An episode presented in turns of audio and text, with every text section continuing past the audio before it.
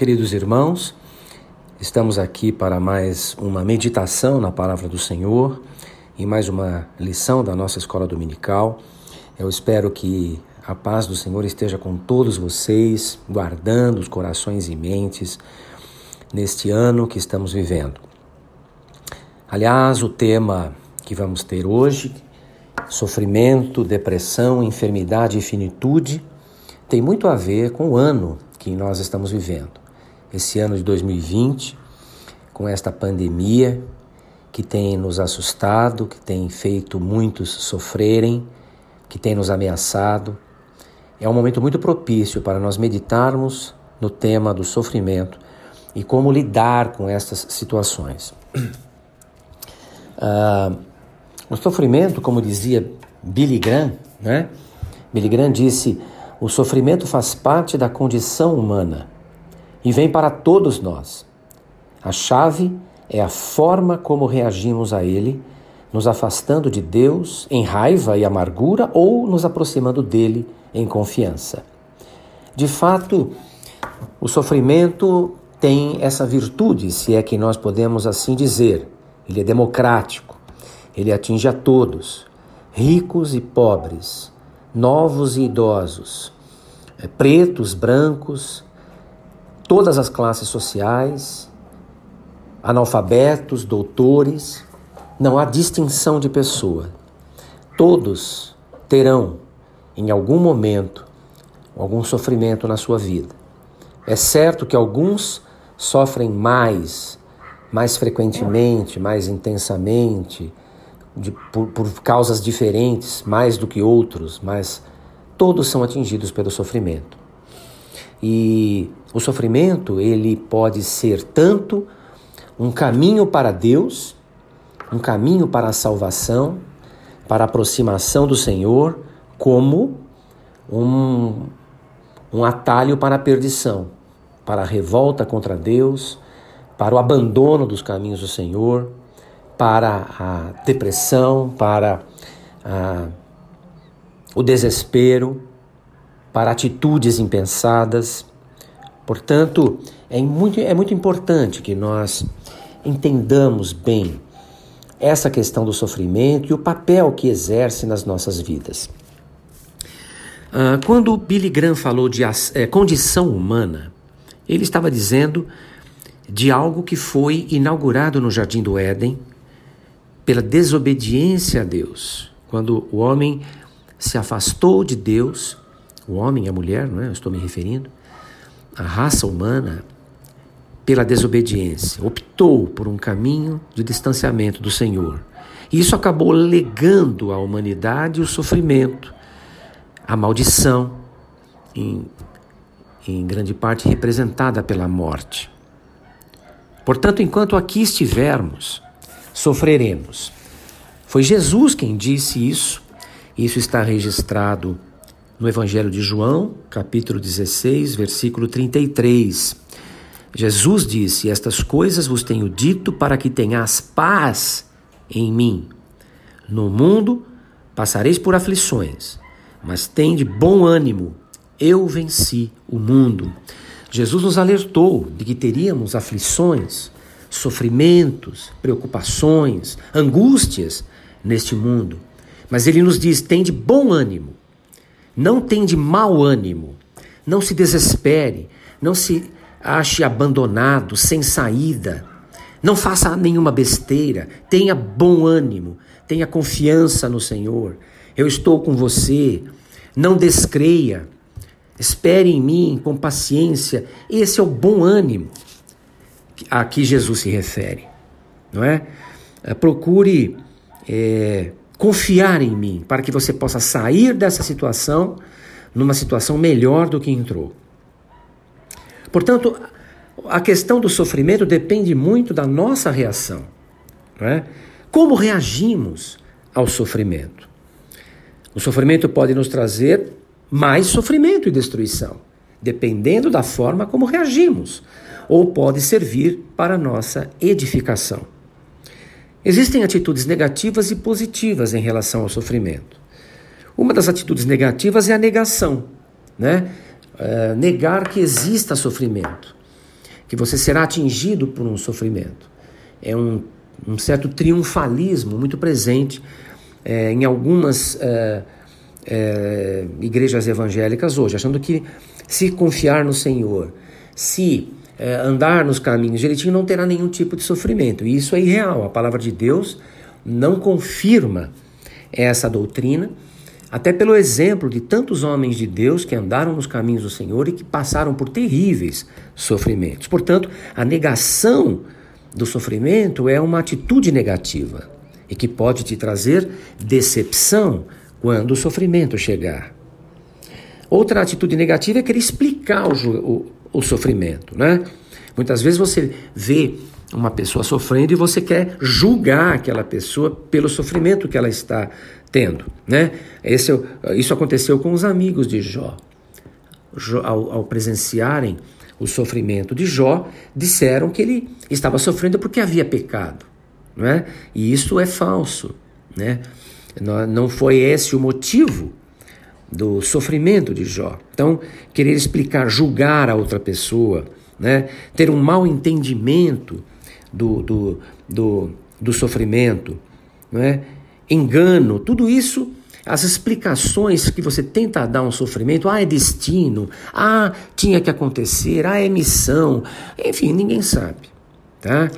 Querer dar explicação para o sofrimento, a partir daí você uh, monta uma doutrina em cima disso, como os discípulos de Jesus, perguntando se o cego de nascença havia pecado, ou os pais dele, né? ou como acontece muito no Oriente, ah, é o karma que ele carrega por vidas anteriores. A explicação que você quer dar provavelmente estará errada, tá?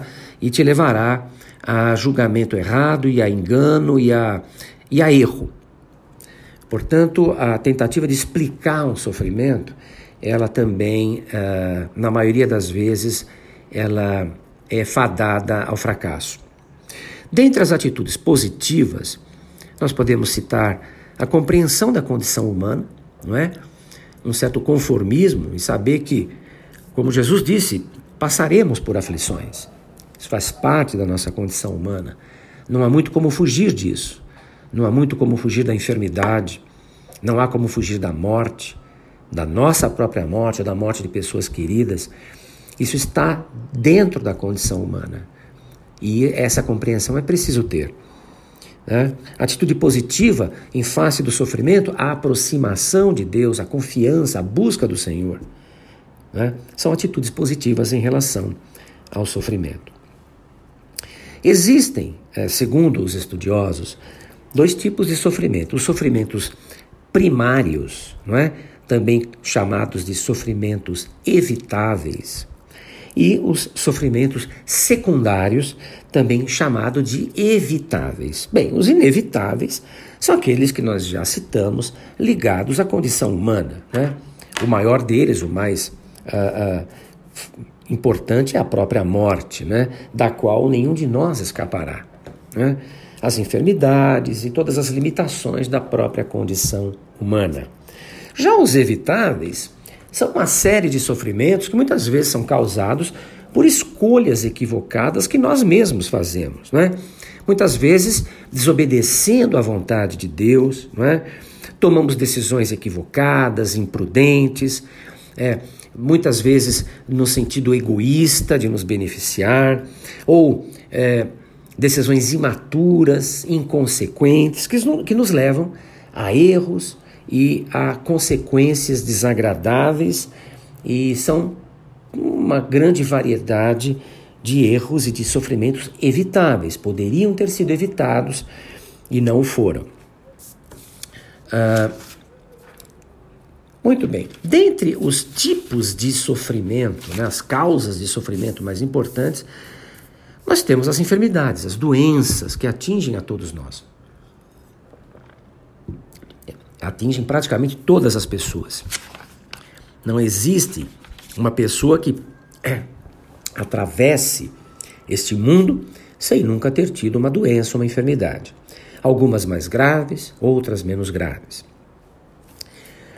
Em todas as épocas da nossa história, o ser humano tentou dar um significado às enfermidades, né? como tenta dar um significado a toda sorte de sofrimento. Antigamente, muitos diziam que as enfermidades eram uma punição divina pelos pecados. Né? Falou-se muito disso, por exemplo, quando do advento da peste negra na Europa no século XIV.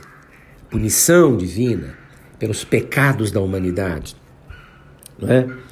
Outros entendem de uma forma mais otimista que as enfermidades são um livramento deste mundo, né? Passaremos para um mundo melhor, a doença seria um livramento deste mundo. Outros dizem que as doenças têm origem maligna, vêm do diabo, dos demônios, né? E quando na verdade, à medida que o ser humano avança na compreensão da natureza, é, a ciência avança, ele percebe que na imensa maioria das vezes, tratas, tratam-se de situações naturais, né? decorrentes do mundo em que vivemos. Uh, então, uh, esses significados que as, as sociedades antigas davam a, a doenças, enfermidades, na sua imensa maioria estão erradas, não é? e conduziram a muitos erros. Quantas pessoas não foram mortas, não foram sacrificadas por julgamentos incorretos em relação a doenças, né? Que não passavam de situações naturais. Claro que também não é possível condenar aquelas pessoas que viveram séculos atrás porque não tinham o conhecimento que nós temos hoje.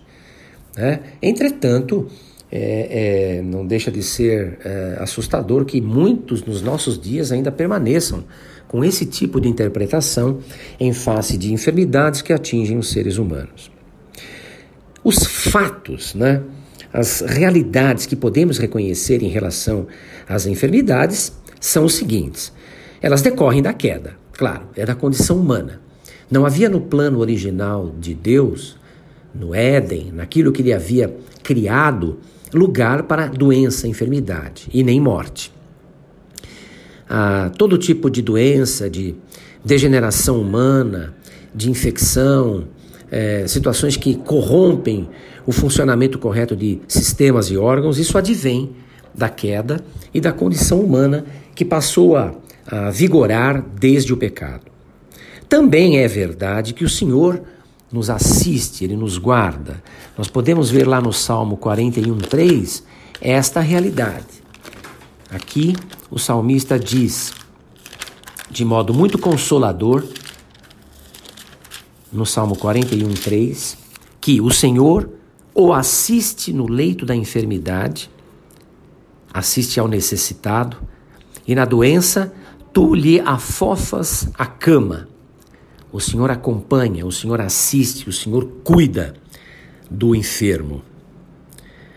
As doenças também, e é fato, atingem igualmente crentes e não crentes.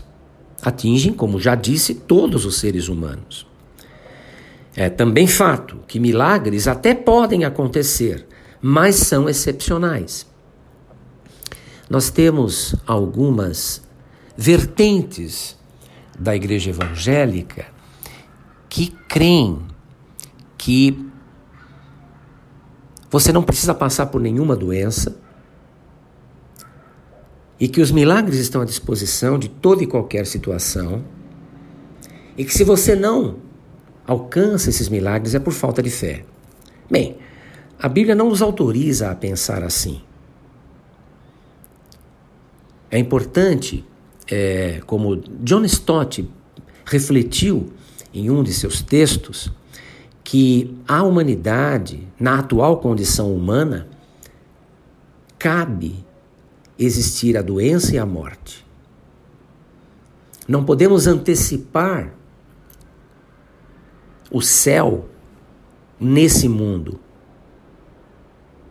Jesus disse: Nesse mundo teremos aflições, mas morreremos. Passaremos por situações difíceis. Não é possível que nos livremos de todas as situações. Não é possível que vivamos cotidianamente, a cada situação, a cada espirro, um milagre para nos livrar. No céu não haverá doença, não haverá morte, não haverá choro, não haverá lágrima, mas na terra haverá. Então é uma ilusão você achar que os milagres acontecem com todos a todo momento, que estão à disposição de todos a qualquer momento. Isso não é verdade. Conhecemos milhares e centenas de milhares de histórias. Eu, como médico, então, conheço uma infinidade de histórias de pessoas crentes, confiando em Deus, orando e que passaram por situações de doença e morte. Então é importante ter a correta compreensão. Milagres até podem acontecer eventualmente, de acordo com a vontade de Deus, mas a regra é a doença e é a morte que estão ligadas à nossa condição humana enquanto vivermos neste mundo. Quando estivermos com o Senhor, então não viveremos mais essas situações. Às vezes o Senhor Jesus utilizou dos milagres porque estava anunciando o reino de Deus. E às vezes podemos ter esses vislumbres do reino dos céus no nosso mundo, orando por milagres, podemos orar por isso, mas sabendo que isso nem sempre vai acontecer mais frequentemente não vai acontecer. Porque, de acordo com o Senhor, a, o reino de Deus virá na sua plenitude futuramente, não agora. A própria, a própria Bíblia, em Hebreus 9, 27, nos diz claramente desta realidade. Aos homens está ordenado morrer uma vez, vindo depois disso o juízo. Aqui está. Aos homens está ordenado morrerem uma só vez, vindo depois disto o juízo. A morte está ordenada aos homens. A condição humana, para crentes e não crentes, é a morte. Mas quando estivermos com o Senhor, não passaremos mais por isso. É importante sabermos que a morte, para o crente, diferentemente do não crente, é, não é um destino, a morte é uma passagem. Aqueles que não conhecem o Senhor têm a morte como um destino. É importante lembrar que grandes homens de Deus adoeceram e muitos morreram de formas trágicas. Esses são fatos ligados às enfermidades, às doenças, aquilo que atinge a todos nós. Uma outra condição que nos traz muito sofrimento, além das enfermidades, e muitas vezes ligado às enfermidades, é a nossa finitude, a consciência que temos um fim, teremos um fim neste mundo, né? E essa consciência do fim causa grande sofrimento, grande angústia a todos.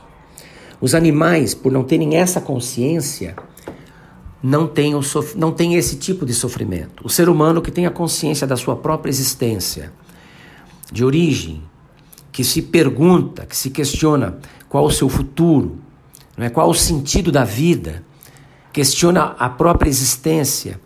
Então, o ser humano tem esse tipo de sofrimento porque tem essa consciência. Bem, a depressão e muitas outras doenças estão aqui incluídas em tudo isso que nós falamos de enfermidades. Mas o que diz a Bíblia sobre o sofrimento? É fato que Jesus passou por grandes sofrimentos em sua missão. Não é? Teve uma vida que não foi uma vida é, farta, né? e durante o seu ministério passou por necessidades e, ao final, quando foi cumprir a sua missão, a morte na cruz, passou por grandes sofrimentos. O Senhor nós sabemos, por inúmeros exemplos da Bíblia, se compadece de nós e não nos abandona. Isso é uma questão que nós cremos pela fé, pelo conhecimento da Sua palavra, pelo conhecimento da vida de homens e mulheres de Deus. Né? Pela fé, nós cremos que o Senhor se compadece do nosso sofrimento e não nos abandona. O Senhor nos deixou o seu exemplo também. Nós podemos ler lá em 1 Pedro 2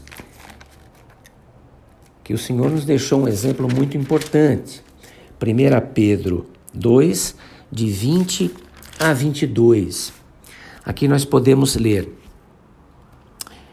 Pois que glória há, se pecando e sendo esbofeteados por isso, o suportais com paciência.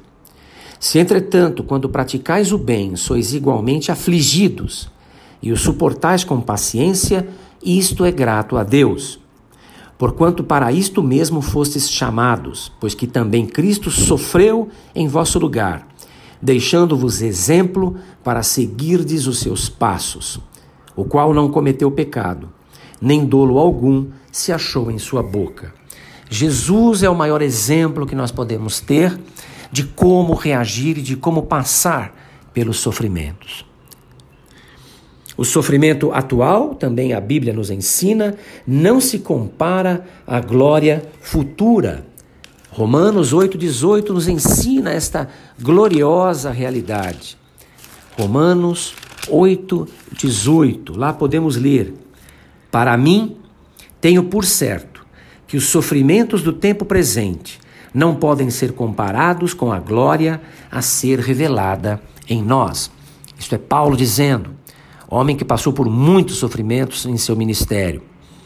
É preciso dar também ao sofrimento a sua real dimensão, não superdimensioná-lo. Não podemos negá-lo, mas também não podemos superdimensioná-lo.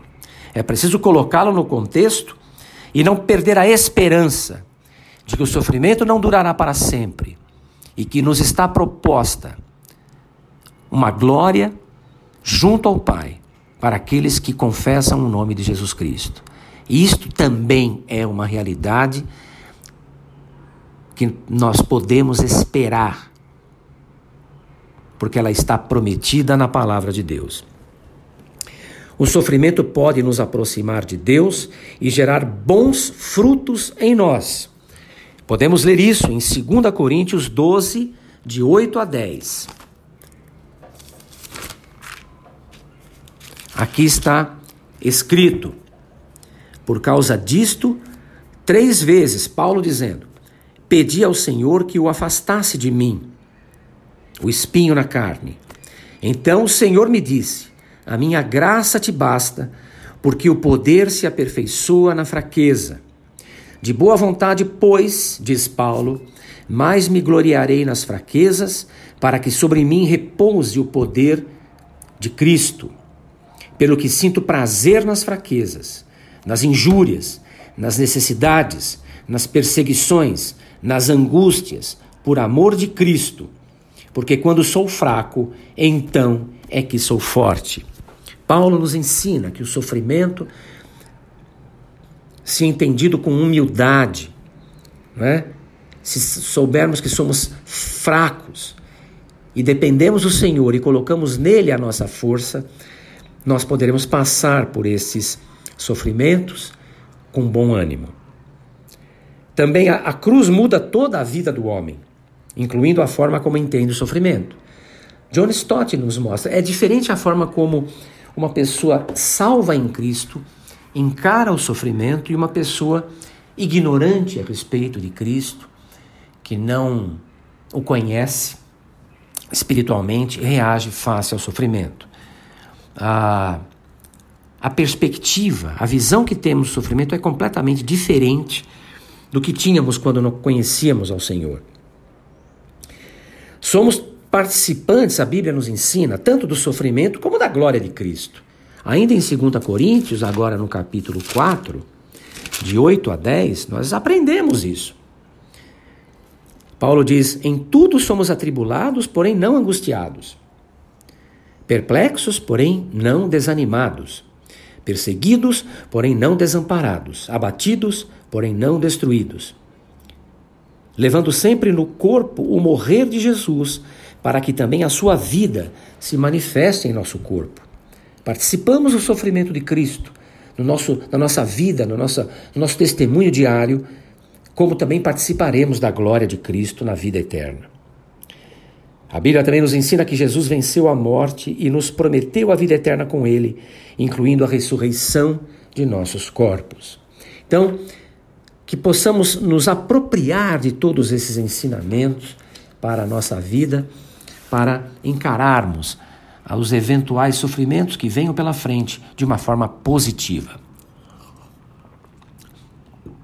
Temos ainda, para finalizar, algumas características da nossa época que nos fazem sofrer. e para as quais nós precisamos também de é, antídotos novos, não é? Algumas das características do tempo em que vivemos. Vivemos uma sociedade do imediatismo. As pessoas querem tudo para já, agora, né? Tudo. Não há, não se respeita o tempo de maturação das coisas. Isso é muito comum, ou mais comum nos jovens, nas novas gerações, mas acomete a todos. E talvez seja uma das grandes causas da ansiedade que acomete o nosso tempo. Né? A ansiedade é viver o amanhã hoje. Você antecipa o amanhã para hoje, sendo que o amanhã é só amanhã. Esse imediatismo é uma das características da sociedade em que vivemos e que nos traz sofrimento. É uma sociedade do prazer interminável. Só o prazer faz sentido ou dá sentido a qualquer projeto segundo a sociedade em que vivemos. Né? Todos temos não só o direito, como o dever de ter prazer o tempo todo em tudo. E isto é impossível. Há coisas que precisam ser feitas e que não dão tanto prazer, não são, são, são necessárias. Não é? Há coisas que precisam ser feitas, realizadas, que são rotineiras, que são uh, chatas mesmo, mas precisam ser feitas, são importantes, pessoas dependem disso. Não se pode viver só de prazer em prazer. Temos uma sociedade dos direitos sem deveres. Todos clamam por seus direitos, mas é difícil ver pessoas afirmando os seus deveres em relação aos de, às demais pessoas. Somos uma sociedade sem referenciais cristãos, não é? A palavra de Deus deixou de ser um referencial, até mesmo para os crentes.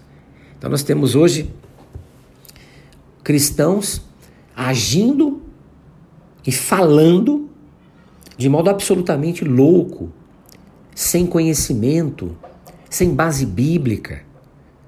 Não se sabe, é difícil entender de onde aprenderam certas coisas. No entanto, é, nós temos visto isso, uma tremenda falta de referencial cristão falta de leitura da palavra, falta de comunhão com o Senhor, falta de uma vida de oração, de meditação. É uma sociedade em que até a igreja está perdendo o sal, o seu teor de sal. É uma sociedade materialista e consumista, que só pensa em ter e não em ser, que destrói o meio ambiente, que destrói tudo ao seu redor. É uma sociedade consumista até dos seres humanos, que não enxerga no ser humano, no semelhante, uma dignidade humana, não enxerga nele o sopro do Senhor, não é? a, a, a, a semelhança do Pai, mas usa, usa até o bagaço e joga fora, consome o semelhante. É uma sociedade insubmissa e arrogante. Jesus nos alertou no sermão dos últimos dias que nos últimos dias os homens seriam insubmissos e arrogantes, sem respeito por autoridades, sem respeito aos mais velhos, aos mais experientes, sem respeito por nada, pelo semelhante. Vivemos essa sociedade. A cada dia podemos ver isso estampado nos jornais ou nas telas de televisão, na, na internet. Vemos uma sociedade da anestesia e da negação da dor. Os homens se entopem de analgésicos hoje. Né? Os analgésicos são drogas, são as drogas mais vendidas nos Estados Unidos. Automedicação. Busca-se anular a dor de qualquer forma, desconhecendo que a dor tem um papel.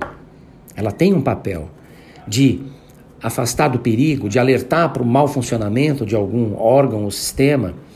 Mas vivemos a sociedade da anestesia, da, da negação da dor. Muitas vezes você realiza um mal toma uma atitude incorreta, mas você não quer pagar por aquilo, você não quer é, é, responder por aquela consequência, aquela responsabilidade, você quer se livrar da dor, se livrar da responsabilidade.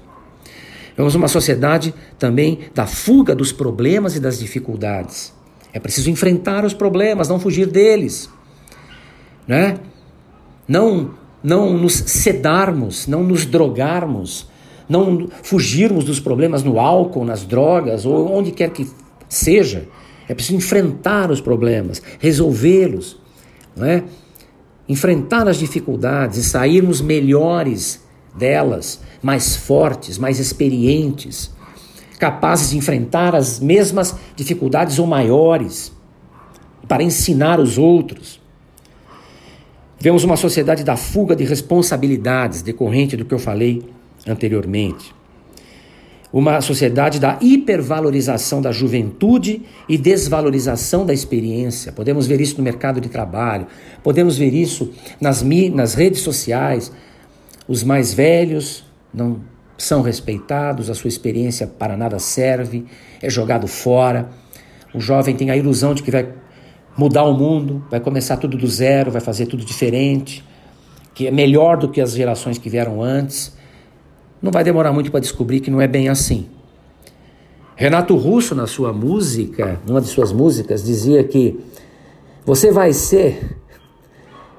Seu, os seus pais são crianças como você. São o que você vai ser quando você crescer. Os jovens precisam aprender essa lição. Eu aprendi.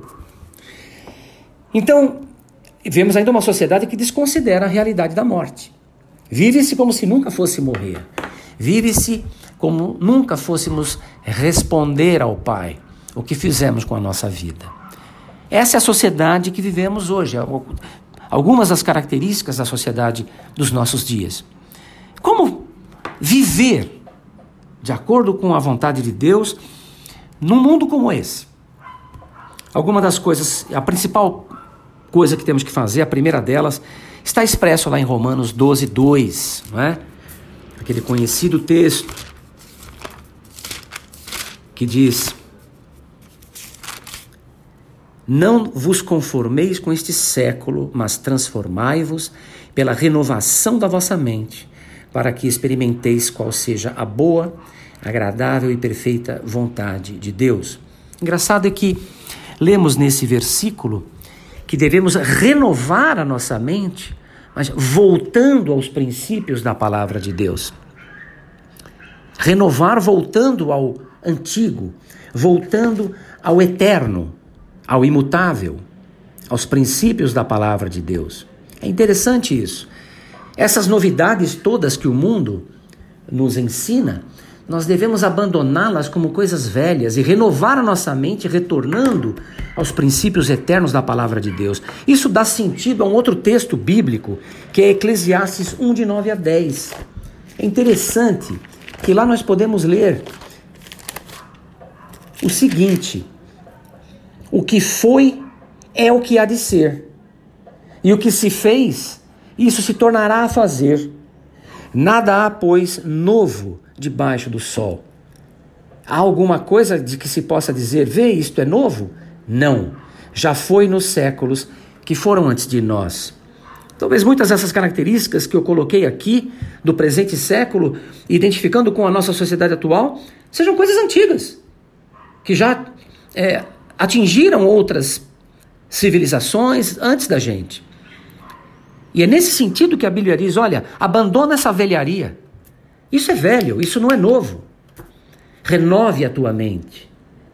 Renove a tua mente com o Espírito Santo de Deus e com a palavra de Deus. Isso sim é renovação. Portanto, retornando aos princípios da palavra de Deus. Temos também um grande aprendizado na própria natureza. Ali podemos conhecer a sabedoria de Deus, os processos de Deus, os tempos de Deus, não é? Não é à toa que muitos combatem a ansiedade, a depressão indo para o campo, não é? Observando como as coisas têm o seu tempo, o tempo de plantar, o tempo de crescer, o tempo de colher, o tempo de regar, não é? Os animais têm o seu comportamento de acordo com as estações do ano. Tudo tem o seu ciclo, o seu, o seu tempo. A natureza nos ensina isso, não é? Precisamos respeitar esses tempos também na nossa vida, naquilo que queremos atingir. Muitas vezes temos que investir numa formação, num trabalho, e lá na frente vamos colher os frutos, não, não antes, não agora. Precisamos também encarar a dor como mecanismo de proteção e de preservação da vida em muitas ocasiões. Né? algo nos está doendo, é preciso ver o que aconteceu, o que está causando essa dor e tratar. Tratar daquilo e não nos anestesiar, não fugir da dor, não negar o problema. Precisamos também aprender a viver plenamente de acordo com as idades. Uma coisa é o jovem, outra coisa é o indivíduo maduro, outra coisa é o idoso. Não dá para o idoso mais ser como é como o jovem, fazer as coisas do jovem. Claro que ele não precisa ser inativo, não é isso que eu estou dizendo, mas ele tem a sua característica de idade, né? E precisa respeitar essas limitações também, entender isso. Tudo faz parte de uma natureza humana. Então, para que não nos angustiemos, né, com o envelhecimento, precisamos aprender a envelhecer, envelhecer bem, entendendo aquilo como algo saudável. E não como alguns que sofrem e não aceitam.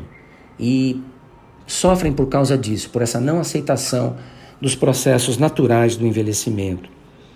Precisamos investir tempo também na educação de crianças e jovens, sabendo que esse é um tempo, a Bíblia nos ensina, que não é vão.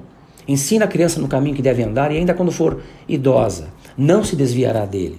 Investir tempo né, na educação da criança e do jovem. Isso é muito importante, é fundamental. Ensiná-los sobre os processos da vida, a natureza, a, os processos de crescimento, de amadurecimento, de envelhecimento, as coisas que a vida vai proporcionar, coisas boas, coisas não tão boas, e que é preciso estar preparado para todas elas e saber responder a cada uma delas de um modo adequado.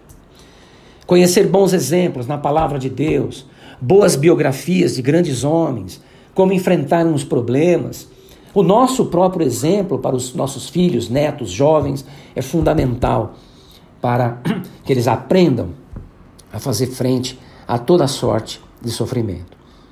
Valorizar a experiência é muito importante, mas sem deixar de estar aberto à novidade que os jovens trazem. A experiência do idoso, do experiente é importante, mas é preciso também que nós mais velhos entendamos que os jovens eles trazem a novidade e não, eles não podem fugir disso. Eles trazem aquele olhar novo, aquela renovação que também é tão importante na natureza e no progresso da humanidade. O jovem é o papel dele questionar tudo, querer mudar tudo. Esse é um sangue novo que vem, isso é positivo, não podemos reprimir isso. Então, Deve haver o respeito do jovem para com o idoso, mas também do idoso para com o jovem e o seu impulso renovador. Há muito o que dizer sobre sofrimento, sobre como lidar com isso, mas eu queria então encerrar agora, deixando com os irmãos estas palavras. Que o Senhor os abençoe, que o Senhor dê a vocês nesse ano difícil que todos estamos enfrentando a paciência, o cuidado, não é? para enfrentarmos os riscos que estão à, à, nossa, à nossa volta, para que possamos passar por isso e lá na frente é, olharmos para trás e vermos que esse período de tempo foi um período precioso na nossa vida, nos ensinou muitas coisas e nos capacitou para vivermos mais à frente de modo melhor, mais fortalecidos e mais confiantes em Deus. Que o Senhor abençoe a todos os irmãos da IPI do Ipiranga e que dê a todos vocês uma boa e abençoada semana. Amém.